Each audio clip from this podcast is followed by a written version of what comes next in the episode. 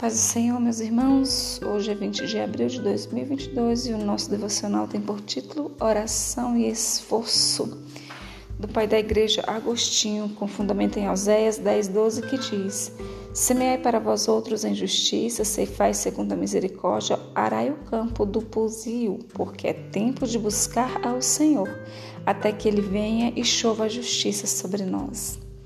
Leiamos.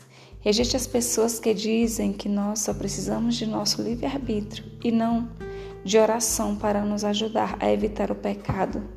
Nem mesmo o fariseu foi cego por tais trevas, porque, embora erroneamente pensasse que só precisava de sua própria justiça, ele agradeceu a Deus por não ser como os demais homens roubadores, injustos e adúlteros, nem ainda como publicano, pois ele ele, o fariseu, jejuava duas vezes por semana e dava o dízimo de tudo quanto ganhava.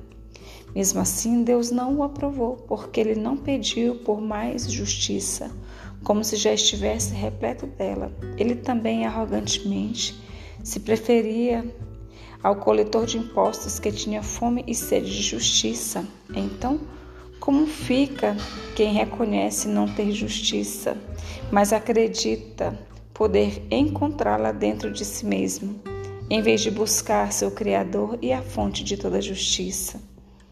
Contudo, não se trata apenas de orações, como se não precisássemos incluir nossos esforços intencionais, porque, embora Deus seja nosso ajudador, ninguém pode ser ajudado se não fizer algum esforço próprio. Deus não opera a nossa salvação em nós como se fôssemos pedras amorfas ou criaturas sem razão nem vontade. Que o Senhor nos abençoe em nome de Jesus.